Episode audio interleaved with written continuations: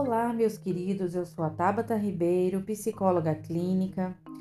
Quero trazer aqui para você hoje mais um episódio desse meu podcast Sou Posicionamento e o tema de hoje é inteligência emocional na prática. Por que, que eu quero tanto falar com você sobre inteligência emocional?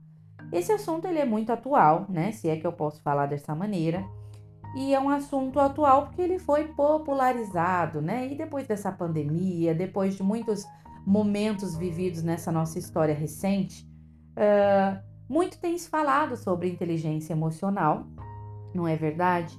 E eu não posso deixar de iniciar esse podcast de hoje, essa temática de hoje, uh, dizendo para você aqui, eu não posso deixar de dizer que a pessoa que popular, popularizou esse conceito de inteligência emocional foi atualmente, né, recentemente, o psicólogo, escritor e PhD Daniel Goleman. Esse psicólogo, escritor e PhD foi quem popularizou o conceito de inteligência emocional na atualidade, né? Então, eu não posso deixar de citá-lo porque talvez você já tenha conhecido, já tenha topado aí, né, com, com os conceituais, com os pilares da inteligência emocional que foram apontados por ele, né, nesse livro publicado. Então, quando ele começa a popularizar esse conceito de inteligência emocional, uh, é quando, é claro, o conceito ganha força e também se torna mais acessível à população, às pessoas em geral, que não são profissionais da área da saúde mental, é, como os psicólogos, psicoterapeutas é, e psiquiatras, né? Então, o que eu quero te dizer é, é, ele popularizou, então ele é conhecido como o pai da, da, da inteligência emocional. E de, dessa forma, quando ele fala da inteligência emocional, ele vai falar ali de pilares de inteligência emocional. Então, ele cita nesse livro, inclusive, que foi lançado há alguns anos atrás, ele cita ali quais são esses pilares de inteligência emocional e dentre eles, ele vai citar a autorregulação, a automotivação, a empatia e as habilidades sociais. É importante falar aqui uh, que neste cenário né, da popularização da inteligência emocional, né, do conceito da inteligência emocional, muitas pessoas tiveram acesso, até com essas publicações mesmo, né, desses teóricos, e hoje em dia muitas pessoas, muitos profissionais falam sobre o assunto, sobre o conceito, sobre a prática dele, né? Uh, e a popularização disso é muito benéfica, né? É muito bacana, é muito importante, é muito essencial para que as pessoas construam habilidades socioemocionais, inteligência emocional, para que tenham vida e vida em abundância, vida com leveza, né? Que não tenham medo, para que não tenham medo da vida. Porque tudo segue um curso, uma trajetória, e tudo tem um começo. Né? Então, para que a gente consiga adquirir, adquirir a vida em abundância, uma boa trajetória de vida, aceitar a vida tal como ela é, para conseguir fazer e construir e sonhar, né? É, estabelecer uma trajetória diferente, maior, melhor, desenvolvida, nós precisamos começar a nos perceber e a entender essa questão, esse conceito da inteligência emocional. Isso é muito benéfico. Porém, entretanto, né, sempre existe que, eh, aquele ponto não tão positivo que com a popularização dessa, desse conceitual inteligência emocional, é, também existem muitas incoerências e também existem pouca, pessoas pouco habilidosas falando sobre o assunto, né? Vamos colocar assim. E que acabam por confundir as pessoas, que acabam por criar conceitos que não existem, que não são comprovados, que não existem teorias sólidas que vão trazer aí veracidade para o assunto, veracidade é, na prática, que vão trazer uh, benefícios, né, que seriam benéficos para as pessoas que escutaram aquele conteúdo, para as pessoas que tentaram aplicar aquele conteúdo. Então é muito importante a gente ter sabedoria do que a gente escuta, buscar ali as referências para verificar se aquilo de fato é benéfico para nós ou não. A gente ter esse discernimento do que vamos adquirir, do que vamos deixar entrar na nossa mente, no nosso coração, na prática da nossa vida. Então, sempre é muito importante, mas como todos os assuntos da vida do ser humano na, na vida, é, todo lado tem seus pontos maravilhosos, né? Toda situação tem os seus pontos benéficos, maravilhosos e pontos a se observar e pontos a se ponderar, não é verdade? Então, quero trazer aqui para você. Então, vamos, vamos retomar aqui. Uh, não posso deixar de frisar mais uma vez que a pessoa que popularizou esse conceito da inteligência emocional foi Daniel Goleman, né? Onde ele traz esses pilares da inteligência, autorregulação, automotivação, empatia, habilidades sociais. Então, nós estamos falando desse desse apontamento, desse conceito, e muito provavelmente em algum momento você vai, uh, ou né, pode já ter topado com esse conceitual, com esse profissional psicólogo, escritor, PhD aí, nas, um, nos artigos, na, nos estudos é, e nas publicações mesmo, né? Falando sobre o assunto. E aí eu quero te colocar aqui como a, o tema do podcast de hoje ele é inteligência emocional na prática, eu quero te colocar aqui de uma forma mais tranquila, de uma forma mais prática. É claro que em consultório uh, eu consigo aprofundar o assunto com maior habilidade, aprofundar o assunto com maior assertividade, né? Dentro daquele singular, dentro daquela história, dentro daquela trajetória de vida, dentro daquela vida Uh, mas aqui eu quero trazer para você um norte sobre a inteligência emocional na prática e te apresentar aqui mais para frente, uh, de forma bem sólida, três pontos uh, importantíssimos em relação à inteligência emocional na prática. Com essa popularização, trouxe à luz da consciência as pessoas o que, que seria inteligência emocional e também as incomodou para perceber as suas vidas e se você eu sou ou não uma pessoa habilidosa socioemocionalmente, se eu sou ou não uma pessoa que tem inteligência emocional, que desenvolve a minha inteligência emocional e enfim. A partir de alguns pontos que eu vou citar agora, a gente consegue, é, mesmo não sendo um profissional da saúde, é, como um psicólogo, né? É, você já consegue verificar ali se aquela pessoa tem maior habilidade emocional, de inteligência emocional ou não. E a ideia não é mensurar, não é medir, mas é, é, é importante entender isso, que há, algum tempo atrás, né, e pouco tempo atrás, nós tratávamos sobre inteligência emocional, nós profissionais psicólogos, tão, é, é, tão somente em consultório, né? Até porque a, a psicologia em si ela não era tão popularizada quanto ela está neste momento, né?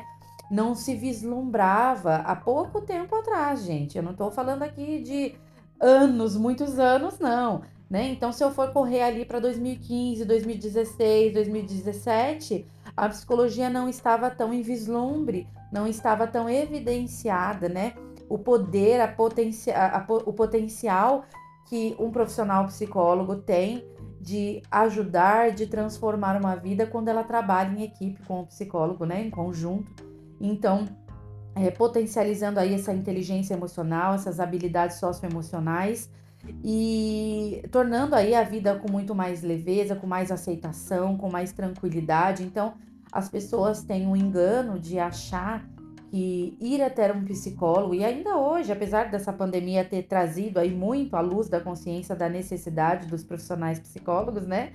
Um, ainda tem muita gente achando que eu só vou ao psicólogo quando eu tenho uma questão, quando eu tenho um problema, né? E deixa de, de perceber que o profissional ele uh, atua diretamente no desenvolvimento intelecto emocional, né? Então ele vai atuar, ele vai favorecer esse desenvolvimento de inteligência emocional, que é o que a gente extremamente precisa para poder ter uma vida em abundância, para poder ter uma vida agradável, uma vida de uh, conquistas, uma vida de assertividades, né? E também de aceitações, não é verdade? Então eu quero te colocar aqui uh, de uma forma mais prática e mais tranquila de compreender. Então vamos lá. Eu quero uh, apresentar para você a inteligência emocional na prática em dois polos. O que, que são dois polos, Tabata? São dois momentos. Então imagine aí na tua mente dois momentos diferentes. Em que o primeiro, né, o primeiro polo, o primeiro momento, ele vai tratar é, das suas habilidades de se relacionar consigo mesma, né? Esse primeiro polo ele vai falar das suas habilidades de se relacionar consigo mesmo, a sua aceitação de eu, sua percepção de si, o seu relacionamento consigo mesmo. O segundo polo, dentro da inteligência emocional na prática, vai ser as suas habilidades de se relacionar com os outros. Como você percebe o outro, como você lida com o outro. Então, o primeiro polo, a sua habilidade desenvolvida de se relacionar consigo mesmo, de se auto-perceber, de se auto-aceitar, de se auto-compreender, né? E a, o outro polo, as suas habilidades de se relacionar com os outros. E por outros, nós estamos falando qualquer outro que não seja você mesma, né? Você mesmo ou você mesma. Então você vai perceber aqui que dentro desses dois grandes polos que eu te coloquei aqui, nós vamos falar sobre todos esses pilares da inteligência emocional. É claro uh, que existem muitos pilares dentro da inteligência emocional, então eu vou falar aqui para você uh, sobre os meus, uh, as minhas, os meus conceitos, né, o meu entendimento profissional dentro da inteligência emocional. Eu não vou citar os principais pilares aqui, e eu, por isso eu dividi em dois polos, porque dentro desses dois polos eu vou falar dos principais pilares de uma maneira muito prática, desenvolta, que seja bastante fácil de compreender, né? Então vamos lá. Nessa trajetória de inteligência emocional, a pessoa constantemente vai buscar desenvolver suas habilidades de percepção, autoaceitação, no relacionar-se consigo mesma, né? Uh, ali na sua autorregulação, na sua automotivação, na sua empatia, uh, em relação até a si mesmo, tá? Porque uh, muito se fala também sobre empatia e eu quero muito gravar um episódio aqui para você é, num próximo momento, falando melhor sobre empatia, porque infelizmente existe muita incoerência em relação a ser empático, né? As pessoas confundem os conceitos das coisas e eu quero trazer isso num outro momento. Mas o que eu quero te dizer é que nessa trajetória de inteligência emocional, a pessoa. É, o que, que significa essa trajetória? E por que, que eu coloco como trajetória? Porque não existe necessariamente um ponto a se alcançar, né? Não existe necessariamente um degrau que você sobe e daí você chegou ali, você finca a tua bandeira e agora eu tenho inteligência emocional. Ter, ser uma pessoa que tem inteligência emocional, que adquiriu inteligência emocional, é aquela pessoa que constantemente trilha uma trajetória para busca da inteligência emocional. Então você vai ficando mais habilidoso, mais habilidosa naquilo, e quanto mais habilidosa você fica, maior uh, frutos disso você terá, né? Maior mudança de comportamento, maior vida com leveza, maior habilidade em aceitar a vida, em vivê-la como ela se apresenta para você, maior habilidade em é, estrategizar né, e trilhar a sua trajetória. Então você percebe que quando a gente fala de trajetória, a gente está falando de movimento, tá? Então grava isso. Quando eu falo para ti de trajetória, eu estou falando de movimento. Então, nessa trajetória de inteligência emocional, é aquela pessoa que, te, que está nessa trajetória é aquela pessoa que constantemente busca desenvolver a sua habilidade de percepção de si mesma. Então, aquela pessoa que se percebe, que se aceita, que desenvolve a habilidade para se relacionar consigo mesma e que busca desenvolver a sua percepção, ponderação e seu relacionamento com os outros também, né? busca bons relacionamentos. Então não significa que a pessoa nunca vai ter momentos difíceis. É claro que a pessoa vai ter momentos difíceis, é claro que ela vai ter momentos em que ela não vai conseguir pensar com tanta clareza, ter tanta consciência ali uh, na sua percepção. Existem esses momentos para todas as pessoas, não se engane, né? Inclusive para nós, psicólogos, para profissionais da saúde mental, né? Então, uh, a pessoa pode ter sim essa uh, dificuldade para lidar com um cenário ou com outro, mas o que, que vai diferenciar essa pessoa que está na trajetória da inteligência emocional, que está adquirindo, desenvolvendo a sua, a sua inteligência emocional na prática? O, que, o diferencial dessa pessoa é que ela vai ter maior habilidade em lidar com aquilo. E de tanto exercitar essa habilidade, de fazer o exercício da busca uh, da inteligência emocional, essa pessoa fica muito habilidosa, ela fica mais uh, uh, habilidosa em lidar com cenários que antes a, atiravam de eixo, que antes atiravam a paz. Então, nós podemos dizer que a pessoa que está na trajetória da inteligência emocional, a pessoa é, é uma pessoa que está numa trajetória de paz. É uma pessoa que está com a inteligência emocional desenvolvida. Ela está em paz com ela mesma. Quantas são as vezes, né, que nós uh, passamos por momentos e situações que a gente coloca assim: eu não devia ter feito isso, eu não devia ter falado isso, eu não devia ter feito dessa forma, e aí eu tenho medo. Uh, sobre a, a, os meus próprios planos, as coisas que eu tenho para realizar. Uh, e aí você fica com medo do que você uh, tem para fazer, você fica com medo de enfrentar a vida, você fica com medo, ah, mas e se isso, mas e se aquilo? E daí você começa a perceber, vai acontecendo aí um movimento de insegurança interna. E quando você se pega, você tá duvidando do que você mesmo fala, você não tem confiança na sua, no seu saber sobre si mesmo, sobre si mesma, né?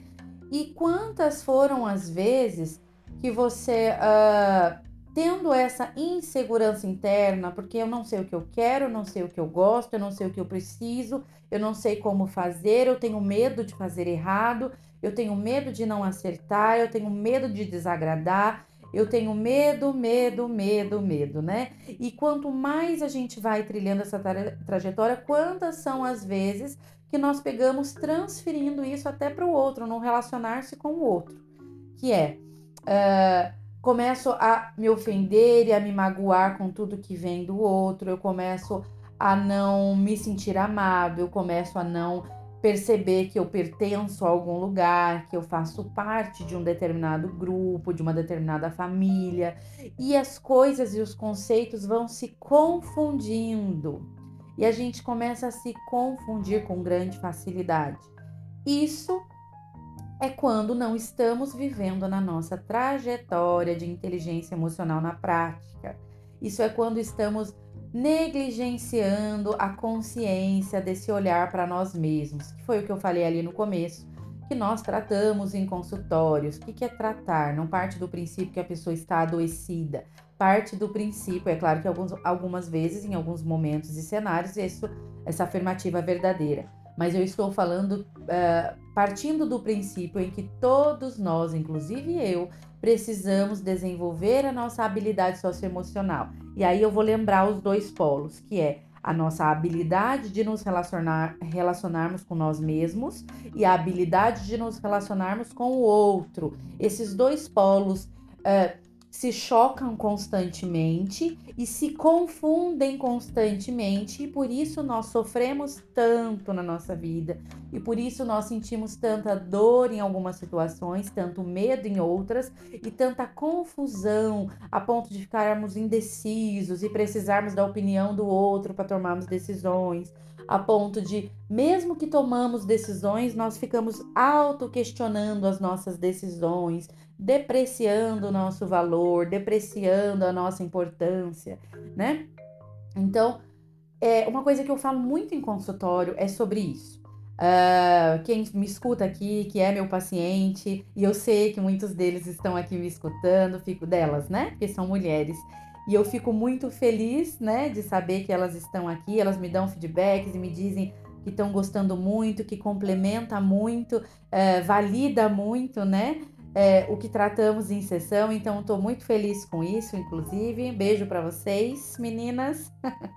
e aí quero deixar aqui, então, uh, dito isso para vocês, que é uma coisa que eu repito muito em sessão para as minhas pacientes, que é o seguinte: se nós não sabemos quem somos, nós nos tornamos aquilo que o outro pensa sobre nós. Isso é uma frase muito verdadeira, muito importante, que faz parte do meu vocabulário há muitos anos, né?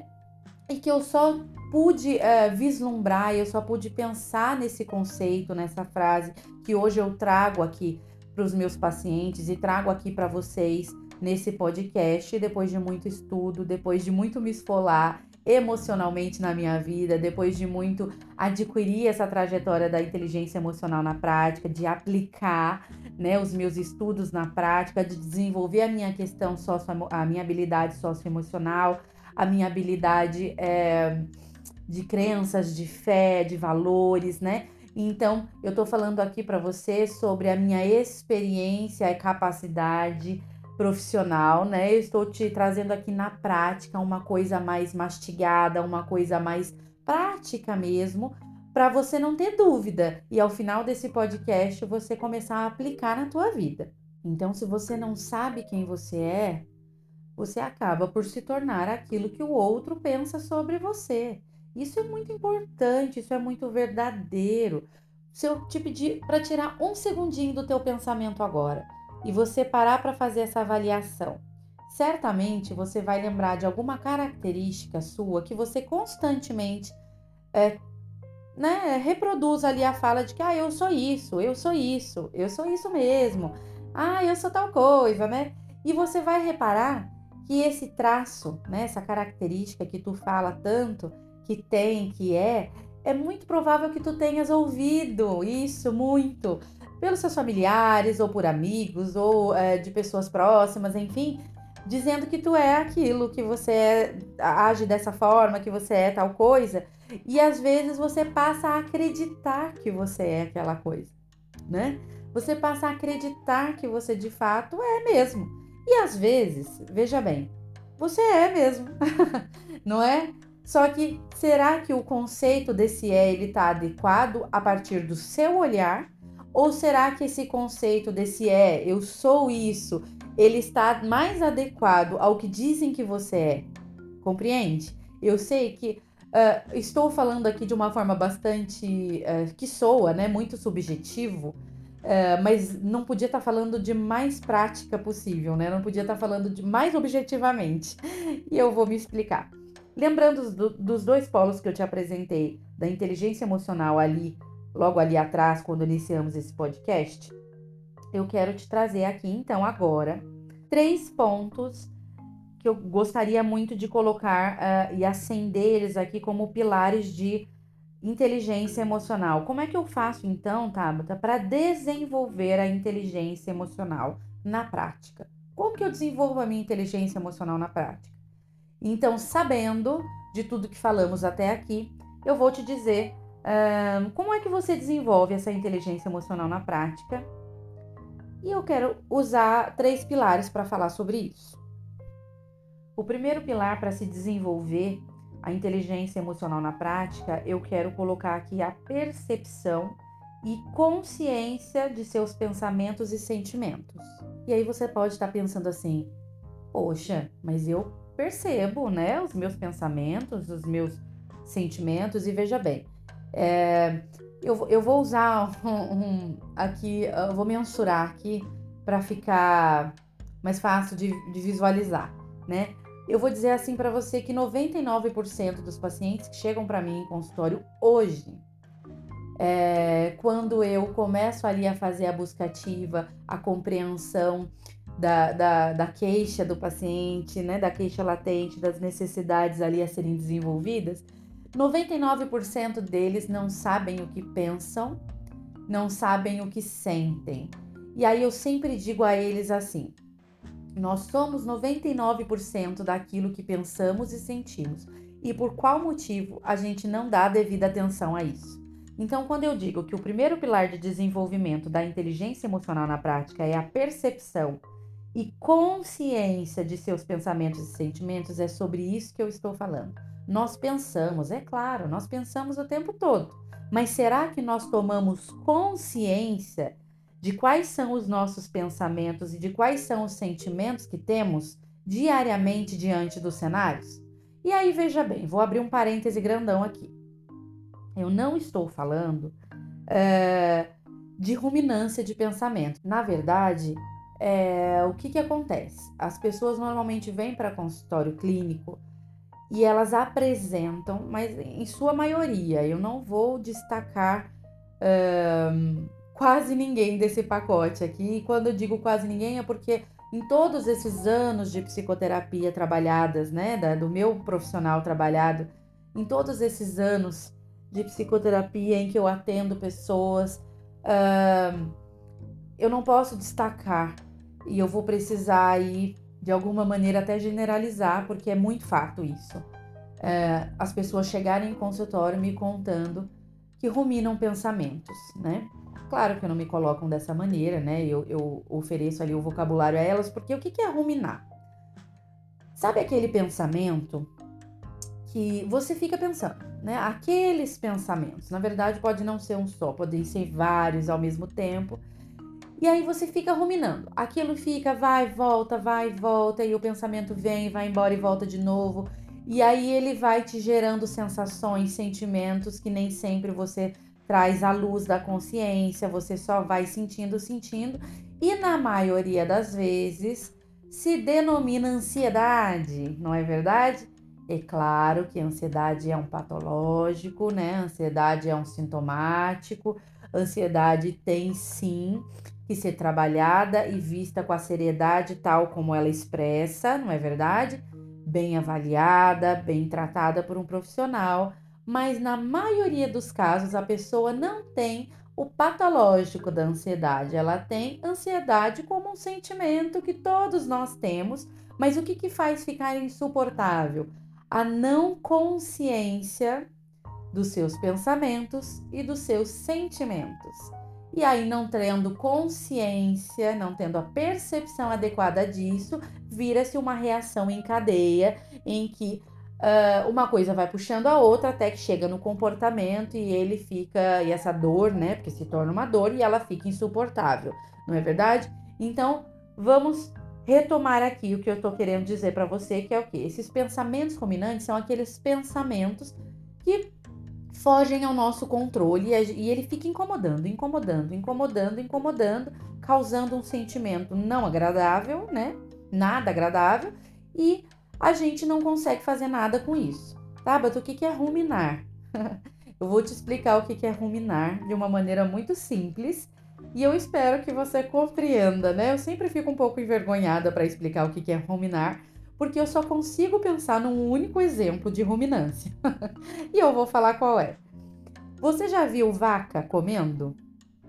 Vaca, né? Boi, enfim. Quando eles estão comendo, quando eles estão. É, a mastigação, né, em si desse animal, Uh, ele não fica ali, ó, mastigando, mastigando, mastigando, mastigando aquele capim, aquele matinho, sei lá, uh, né, o que que tá comendo ali, mas acredito que é matinho e capim, né, que esse animal come. E aí ele fica ali mastigando, mastigando, mastigando e ele não engole. Ele simplesmente mastiga, mastiga, mastiga e aquilo fica sendo. Isso é o ato de ruminar, tá bom? Então nós dizemos que esses animais ruminam as suas refeições, não é verdade? É claro que em algum momento devem engolir, mas para você entender aí o que significa ruminar. Veja bem, eu não estou aqui de forma nenhuma sendo pejorativa ou desagradável ou deselegante, querendo comparar pessoas a animais, pelo contrário. Estou aqui apenas dizendo um conceito do que seria ruminar, tá bom? Então vamos lá. Isso é ruminar. São aqueles pensamentos que ficam, ficam. É como se você estivesse mastigando esses pensamentos e você só mastiga, mastiga e não faz absolutamente nada com eles. Quando eu estou te dizendo para perceber e tomar consciência dos seus pensamentos e sentimentos, não é ruminá-los, não é fazer esse ato de ruminar. Isso a gente faz quando não tem inteligência emocional. A gente só rumina, não faz absolutamente nada com esses pensamentos e eles nos trazem sentimentos ruins, de malefício e que atrapalham nossa vida e não deixam ela nada leve, nada abundante, tá bom? Então eu estou uh, te dizendo aqui que inteligência emocional não é, é ruminar pensamentos. Eu estou te dizendo aqui que inteligência emocional, né, como o primeiro pilar, parte da inteligência emocional, para adquirir a inteligência emocional, é você perceber e tomar consciência desses pensamentos e sentimentos. Não só perceber e tomar consciência, uh, nomeá-los é muito importante. Porque você já percebeu que quando a gente não sabe o que a gente sente, a gente não sabe resolver? Se você não sabe o que você sente, você não sabe o que você pensa, pouco você vai ser habilidoso em resolver. Então é sobre isso que eu estou falando aqui. Tanto aquela pessoa que ignora o que pensa, ignora o que sente, é, que acha que tudo é um exagero, que acha que tudo uh, não é importante, né? Que pensamento e sentimento é coisa de gente frágil, de gente fraca, de gente escandalosa. Existem muitas dessas falas por aí, né? Pessoas que normalmente ignoram, que dizem, ah, eu não, eu não sou essa pessoa, eu sou prático, né? São pessoas que se denominam práticas, que se denominam uh, nessa vertente, assim, né? Normalmente, tanto essas pessoas que ignoram o pensamento e o sentimento, quanto também no outro polo, na outra vertente, aquelas pessoas que é, comumente dizem assim que elas dramatizam as coisas, que elas sentem demais, que elas exageram o sentimento, o cenário, a situação, tanto um polo quanto o outro demonstra pouca habilidade socioemocional, demonstra pouco desenvolvimento de trajetória da inteligência emocional na prática, tá ok?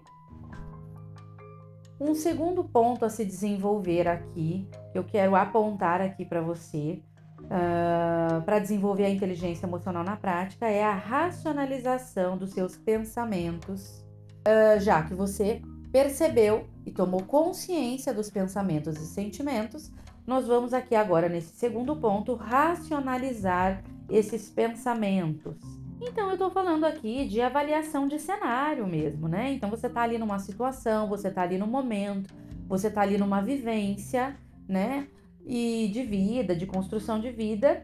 E é importante você levar sim a sério. Eu já ouvi alguns profissionais dizendo que é importante você não levar tão a sério o que você pensa, e eu compreendo o conceito disso, tá? Eu compreendo o que esse profissional em questão, essa profissional, é, esse momento, né? O que está querendo ser dito ali. Eu super compreendo é, o que a pessoa está querendo transmitir com essa fala.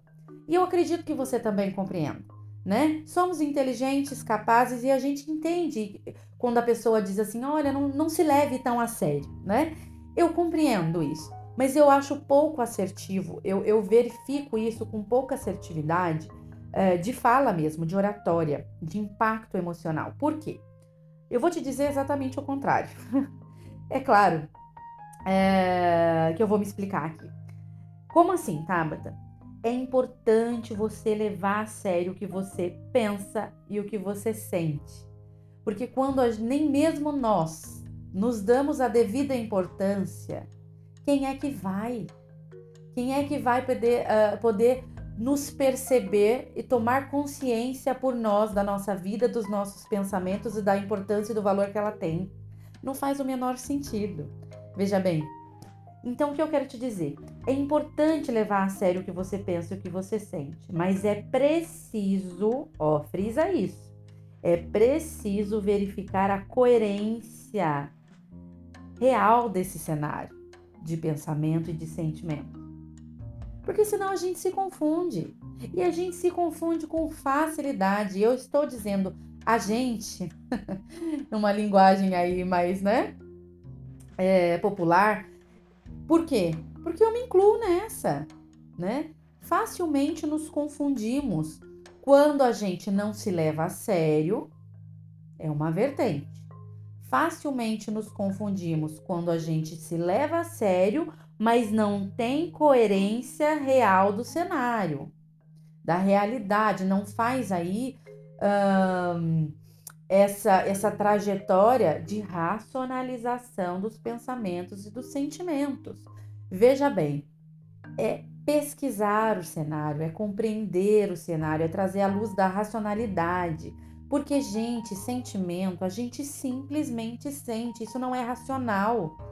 E quando eu digo racionalizar sentimento, tá? Então, como assim? Você tá me falando que sentimento não é racional, e como é que eu racionalizo então? Veja bem, racionalizar os pensamentos e os sentimentos, e por isso eu falo nessa ordem, que é para você pegar uh, e perceber primeiro. Sentimento a gente simplesmente sente. Ponto. Não é uma, é uma coisa inerente às nossas vontades. Então, é, quando eu digo para você racionalizar pensamentos e sentimentos, é você pesquisar o cenário novamente é você reavaliar o cenário, passeia na situação, reavalia ela, olha para ela de outro ângulo, entende o que você está sentindo. É, então vou tentar dar um exemplo aqui. Uma pessoa que não foi convidada para um momento entre amigos, né? Então ela vê lá nas redes sociais que todo mundo se reuniu e ninguém convidou ela, né? E aí ela logo sente a frustração, a tristeza, a dor de não ter sido convidada né? Então ela fica frustrada. Olha o sentimento acendendo aqui. Olha o, no o nome que eu dei para o sentimento. A pessoa ficou frustrada porque não foi convidada. E aí, logo, como, como uma reação em cadeia, os sentimentos são assim, né? Quando não discernidos e não tomada consciência deles, não percebidos, né? O que que acontece? Logo a pessoa começa a pensar: nossa, eles não gostam de mim, eles não se importam comigo, ninguém me ama, ninguém gosta de mim, eu devo ter algum problema mesmo, ou as pessoas são ruins, e aí ou eu passo a odiar o outro porque ele não me convidou e eu queria muito ir naquilo, ou eu passo a não odiar o outro, mas eu passo a me odiar, a pensar que existe alguma coisa errada comigo para eu não ter sido convidada. Então eu faço alguma coisa de errado porque ninguém me convida para as coisas né? Então, essas duas vertentes aí funcionam, são verdadeiras nesse exemplo. Aquela pessoa que não foi convidada para um, um momento ali, eh, né, um encontro de amigos, e aí ela fica frustrada, ela fica triste, ela fica magoada, ela fica ressentida, e aí ela começa a pensar que as pessoas não gostam dela, que ela não é amada, que ela não é querida, que a presença dela não é importante, que ninguém se importa com ela. Você está percebendo essa reação em cadeia? Ao contrário, também é verdadeiro, no outro polo, lá das pessoas que foram para o encontro e não convidaram a fulana, ou convidaram e a fulana não foi, né? E aí as pessoas podem pensar o que ali? Sozinhas ou em conjunto? Olha, fulana não gosta da gente, a gente convidou ela, não veio. A fulana não tá nem aí, não se importa com o grupo, não se importa com a nossa amizade, não se importa conosco. E aí se vê a pessoa com uma outra pessoa em outro momento, fazendo um outro programa, uma outra coisa, fala lá, tá vendo? Agora tá com fulano, não se importa mais com a gente, não se importa mais com a nossa amizade. Então você percebe que das, dois, das duas formas o exemplo funciona. E o que, que eu tô te, é, querendo te dizer com esse exemplo? A importância de racionalizar o cenário. Então, eu vou voltar para o primeiro cenário de exemplo para poder ajudar a, a trazer a luz da consciência do que seria essa racionalização de pensamentos e sentimentos. É você passear por esse cenário novamente. Será que essa pessoa, né, é, esse grupo que não me convidou, esses amigos, será que eles não gostam mesmo de mim? Será que eu sou mesmo não amada por eles, não querida por eles, não não não benquista por eles? Ou será que é porque eles estão se reunindo é, num dia aleatório, num dia em que todos se encontraram, ou, ou até que não tenham se encontrado, mas uh, foi uma coisa de última hora, foi uma coisa uh, ali aleatória que aconteceu, né? Porque nem tudo na nossa vida a gente premedita, não é verdade? A gente não fica premeditando tudo o tempo todo, né? É, recentemente me aconteceu aí um fato que eu estava é, perto de uma pessoa muito querida de muitos anos atrás. E aí eu falei para ela, né? Nossa, que prazer te encontrar e tal. E foi totalmente aleatório, totalmente é, desprovido de programação, né? Nos encontramos num lugar completamente aleatório. E por coincidência, decidimos ali naquele momento irmos para um café próximo para sentarmos, tomarmos um café, tomarmos um café e né, bater um papo ali e tal. E fomos para esse café. E nesse café estava uma outra amiga dessa mesma época. E pensando no grupo, pensando no momento grupal ali da amizade, é, teria mais uma pessoa para participar desse grupo, teria né, mais uma pessoa que chamaríamos para esse momento que naquele dia, naquele momento, saberíamos que estava, né? Sabíamos, né, que estava trabalhando, que poderia estar trabalhando, e também, na verdade, não tínhamos muito como saber, né, o que a pessoa estava fazendo, mas acreditamos que estava trabalhando, e por esse motivo resolvemos aproveitar aquele momento do encontro inesperado, sabe? Então, o que, que eu tô querendo dizer? Coisas assim acontecem, né? Que as pessoas não pensam em premeditar. Nossa, já que estamos nós três aqui, vamos ligar para fulana para ela vir também, né? De repente ela até pode. Às vezes essa ideia não passou não porque a pessoa não gosta de você, não ama você, porque você não é importante, simplesmente porque ela registrou aquele encontro ali, a surpresa daquele encontro, aquele momento e ela quis viver aquilo, ponto né? Nem tudo é contra você, nem tudo está contra nós, nem tudo nem todos estão contra nós, não é verdade? Então, racionalizar essa experiência seria isso. Será que não gostam mesmo de mim? Ou será que podem ter se encontrado espontaneamente e aí decidiram aproveitar aquele momento ainda que eu não estivesse presente? Não é verdade? Será que marcaram um encontro ali especificamente para falar de um ponto que não tem a ver comigo, que não tem a ver com a nossa história, com a nossa amizade, que eles decidiram estar ali entre eles uh, ah, para promover alguma coisa entre eles. Então, por exemplo, um casal de amigos que vai uh, fazer uma viagem e aí por o outro que está ali uh, já foi para esse lugar e a pessoa quer pesquisar, quer saber mais como que é a cidade, como é, né, aonde ir, como é que faz câmbio, como é que troca dinheiro, como é que, sabe? é coletar informações, fazer daquilo um momento agradável. Então a ideia é você uh, ir racionalizando e ir passeando por aquele cenário e entendendo que está tudo bem.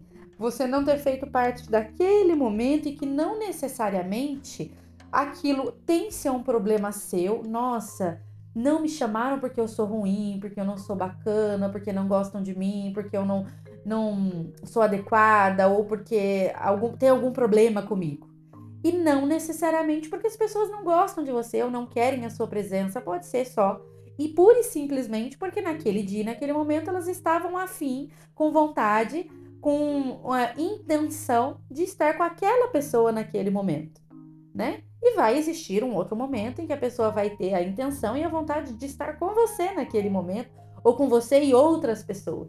Então a ideia é passear por esse cenário e racionalizando os nossos ímpetos é, irracionais. Porque o sentimento não é irracional. O sentimento a gente simplesmente sente, ele é genuíno. Né? Então eu senti frustração. Então percebe a importância da percepção e da consciência do sentimento, porque daí nesse cenário de exemplo, você percebeu, hum, fiquei incomodada. Me incomodou ver essa foto aqui da galera reunida sem sem a minha presença, me incomodou. E aí percebi. E aí eu vou lá e percebo o meu sentimento. Tô sentindo coisas aqui, ó, incômodo, frustração, tristeza, desamor. Vou nomeando os meus sentimentos. Uma vez que eu percebi e nomeei os meus sentimentos, é quando eu vou pro ponto da racionalização. E aí eu começo a passear por esse momento, por esse cenário e começo a compreendê-lo com uma ótica diferente da que eu tive no primeiro momento, porque no primeiro momento eu vi com o meu sentimento, eu vi só com que, aquela dor que eu senti no peito. Eu vi só com aquela coisa ruim que eu senti, né? Então você começa a olhar por uma outra ótica. Você começa a tomar consciência das possibilidades, consciência do que. Será que eu uh, preciso olhar para isso como uma falta de consideração, como uma falta de amor, carinho, afeto? Ou será que eu posso olhar para isso uh, como uma coisa tranquila, que as pessoas podem estar com quem elas quiserem no tempo que elas quiserem. Em algum momento, essa, essa pessoa serei eu a querer pessoas ao meu lado, né? E aí é quando você começa a racionalizar e lembrar que você também escolhe pessoas, às vezes, para conversar. Vai depender do dia, vai depender da hora, do momento que você está vivendo de vida. Então, você certamente vai identificar nessa minha fala que você tem muitos colegas, amigos e parentes é, pessoas né, em movimento ao seu redor que hora você está mais próxima de algumas, hora você está mais próxima de outras, e tudo bem, isso é a vida acontecendo. Você não deixa de amá-las porque hora você está mais próxima de umas, hora você está mais próxima de outras. E quando você vai racionalizando isso, você vai conseguindo atingir a inteligência emocional, né? Essa habilidade socioemocional de entender que está tudo bem. Ninguém me ama menos, eu não amo ninguém menos por isso, e eu também não preciso ter nenhum problema em mim que faça com que esse cenário seja tal como está, né? Faz sentido isso para você? Vai verificando aí, vai pesquisando na tua mente se essa racionalização de sentimentos e de pensamentos e sentimentos fazem sentido para você. É tão importante ir verificando o sentido das coisas para que você é, não se confunda, porque a gente se confunde com muita facilidade. Então, puxando esse gancho, eu quero falar aqui sobre o terceiro pilar de como desenvolver a inteligência emocional na prática, que é o autoquestionamento de valor e importância. O que é isso? Autoquestionamento de valor e de importância é se autoquestionar o que tem valor para você, o que, que tem importância para você.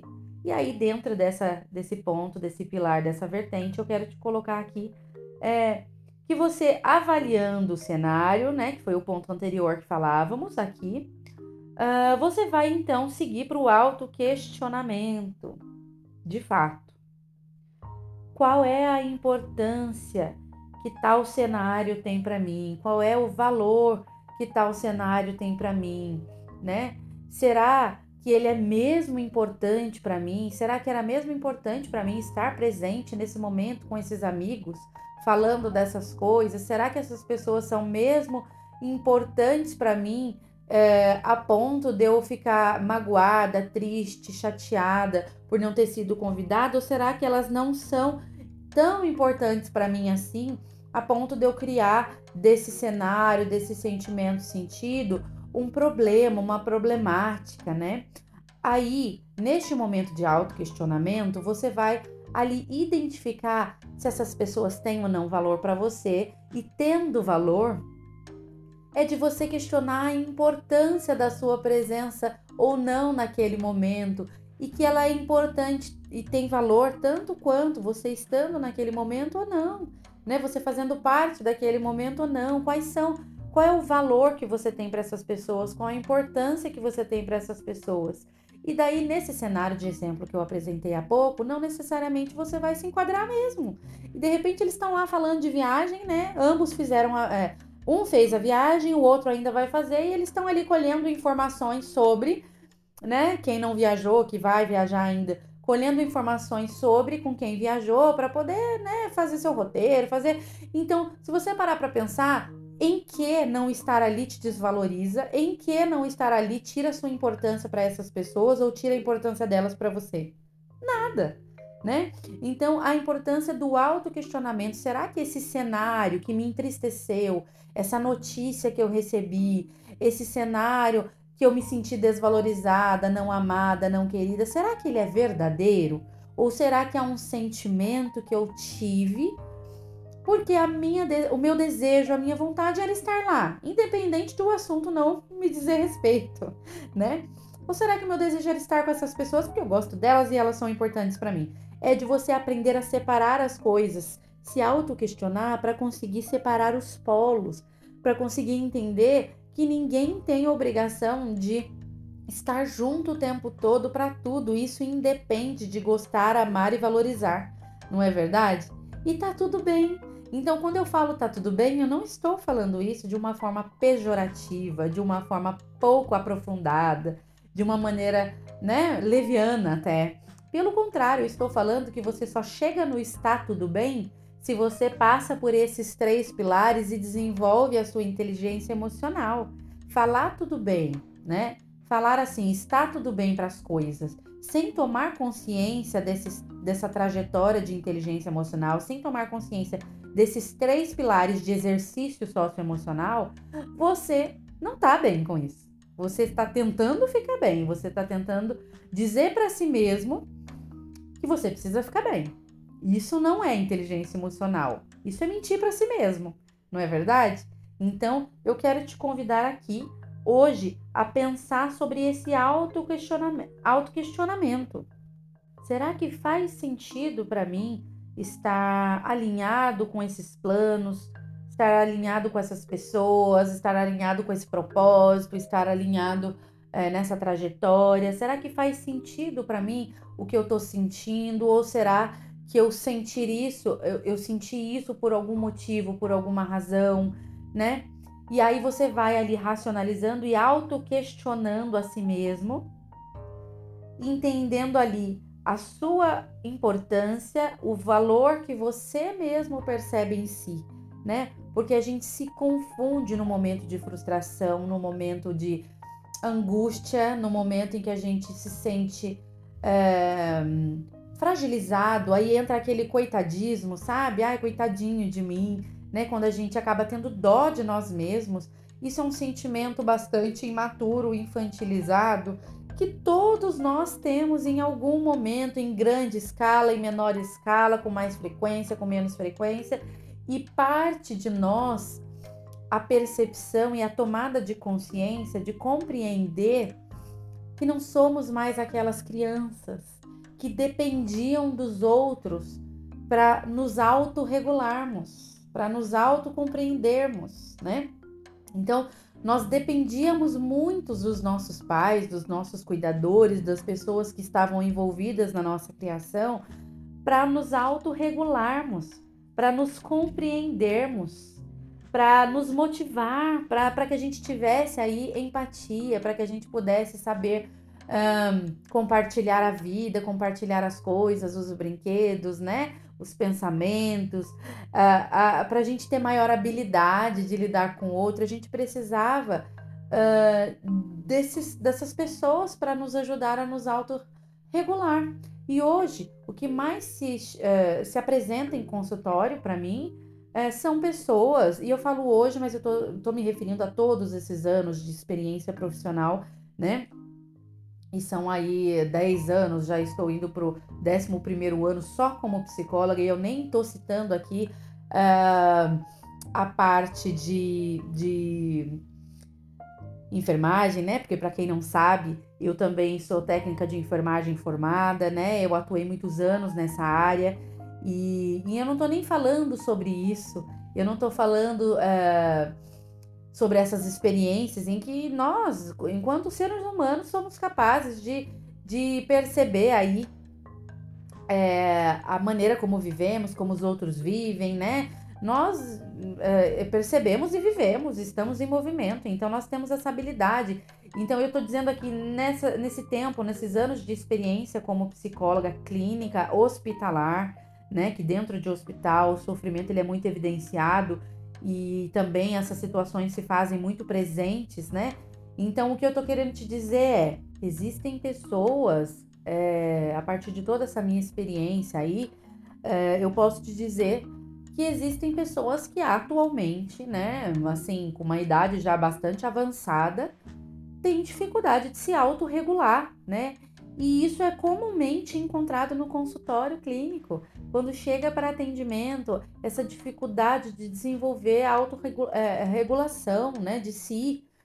Então, uh, isso é normal, né? É vida, é movimento. Nós estamos numa trajetória em movimento para adquirir inteligência emocional, para ficar mais habilidosos. Só que tem pessoas que ainda não tomaram a, necessidade, a consciência dessa necessidade de ter a inteligência emocional uh, como prática na sua vida e adquirir e desenvolver essa habilidade, e aí elas paralisam nessa dificuldade de autorregulação, dessa necessidade do outro para que ela consiga compreender o cenário, para que ela consiga viver bem em paz e alegre, né? Com tranquilidade. E constantemente, eu tenho certeza que se você não é essa pessoa, você conhece alguém que constantemente é, ou fala mal dos outros, ou precisa é, ouvir a opinião dos outros para tomar decisão, é, ou precisa constantemente estar falando da sua vida, das suas coisas, e a depender do que o outro fala ou pensa, aquilo dói muito, aquilo é exorbitantemente. Eu estou falando aqui de exageros, tá bom? É, veja bem, todos nós em algum momento compartilhamos a nossa vida com outra pessoa, em, em algum momento até né, pedimos opinião. Eu estou falando nisso, é, sobre isso, num cenário de exagero. Então, aquela pessoa que ignora o que sente, que pensa, ou aquela pessoa que uh, popularmente uh, exagera, né? Todos os cenários, os sentimentos, e ela vive comandada pelo que ela sente. E ela vive comandada pelas suas primeira, por suas primeiras impressões, não é? Digamos assim. E é, é, é neste cenário que eu estou falando. Muito provavelmente você conhece essa pessoa, ou você já passou por a, né? Essa pessoa já passou pela sua vida, e você identificou que, nossa, essa pessoa é pouco habilidosa, né, emocionalmente, pouco habilidosa na sua inteligência emocional, ela não se percebe, logo ela não percebe aos outros de maneira adequada. Então, ela não trabalha nenhuma coisa nem outra, que são aqueles dois polos que eu te apresentei no começo desse podcast. E aí, com tudo isso, né, quando eu falo desses três pilares, que são a percepção e a tomada de consciência dos seus pensamentos e sentimentos, como o primeiro pilar, como segundo pilar, a racionalização de pensamentos e sentimentos, como terceiro pilar, o autoquestionamento de valor e de importância, né? E aí é por aí eu estou falando de alto valor e de autoimportância. Então, a junção desses três pilares que eu quis acender para ti aqui hoje é, é uma maneira, né? É uma das maneiras, é claro que dentro desses três pilares eu ainda tenho muito a discorrer sobre isso. Em consultório, a gente faz isso de uma maneira muito dinâmica, assertiva e em movimento enquanto a vida acontece, né? É, de uma maneira muito mais profunda e assertiva. Aqui eu tô te trazendo um conceito, um insight, é melhor é, colocado dessa forma, um insight, um conceito, para que você possa efetivamente começar a aplicar na prática esses três pilares na tua vida, entendendo que inteligência emocional não é um ponto a se alcançar. Cheguei lá e finquei a minha bandeira, né? Tabata atingiu a inteligência emocional. Pelo contrário, né? Entendendo que inteligência emocional é uma trajetória em movimento e que você precisa é, se movimentar e se posicionar diante da sua própria vida para adquiri-la, para ficar uh, desenvolta, para ficar habilidosa. Então, você só adquire alguma coisa exercitando, desenvolvendo. E eu gosto muito de falar sobre isso, é um exemplo que eu dou muito em consultório, que é quando você quebra um braço, quando você machuca o dente, quando você, uh, né, sente uma dor muito forte precisa de ajuda, o que que acontece? Você vai ao médico, ao dentista, e aí você vai fazer ali o que aquele profissional te orienta e vai ali achar uma solução para aquilo, não é verdade? E quando a questão é emocional, intelectual, como é que acha a solução para isso? Como é que desenvolve? Como é que fica mais habilidoso? Você fica mais habilidoso, você desenvolve essas questões, né? Você desenvolve essas habilidades exercitando essas habilidades, mas não sem tomar consciência delas. Então, o que eu estou te propondo aqui hoje é que a partir desse exercício de construção da sua inteligência emocional na prática, você vai perceber a sua mudança de comportamento diante das situações, dos cenários, dos desafios que a sua vida enfrenta, né? Que você enfrenta na sua vida, que a sua vida apresenta para você. Então, a minha orientação para ti aqui nesse podcast é que você pegue esses três pilares, e uh, anote e comece a tentar colocá-los na prática, comece a tentar desenvolvê-los na prática. Até quero fazer um adendo aqui, lá no primeiro pilar, em que eu te é, apresento a percepção, né, e a tomada de consciência dos seus pensamentos e sentimentos, eu quero apresentar um adendo aqui que uma ferramenta que ajuda muito, inclusive eu, eu utilizo muito no consultório com os, com os pacientes, é a escrita, né? Escreva os seus pensamentos ruminantes, coloque eles no papel da forma e tal como eles vêm nos seus pensamentos. Porque quando você os coloca no papel, né, a sua neuro é, eu gosto muito de falar que isso é neurociência pura, na verdade, né? Não vou entrar nessa vertente para não alongar, mas o seu cérebro, a sua consciência vai percebendo que aquilo está sendo é, resolvido e aí ele vai te assolando menos com aquela ruminância de pensamentos, porque como você está organizando e exteriorizando e colocando no papel suas ideias e nomeando seus sentimentos após colocar suas ideias e pensamentos no papel, tal como elas vêm, o cérebro, os pensamentos, né, a consciência vai compreendendo que você está solucionando aquela questão, aquela problemática e você vai ser menos assolado por aquela por aqueles pensamentos ruminantes. E aí você vai ter condições de tocar, né, o segundo ponto aqui, o segundo pilar de racionalizar os pensamentos e sentimentos e o terceiro pilar de autoquestionamento de valor e de importância. A partir do exercício da construção da sua inteligência emocional, aí você vai perceber sua mudança de comportamento diante das situações. Me conta lá no meu Instagram o que você achou desse episódio, desse podcast, se faz sentido para você, se fez algum sentido para você. Se fez, coloca em prática e me conta lá se você está praticando ou não, se fez sentido ou não. Um abraço para você e até o próximo episódio.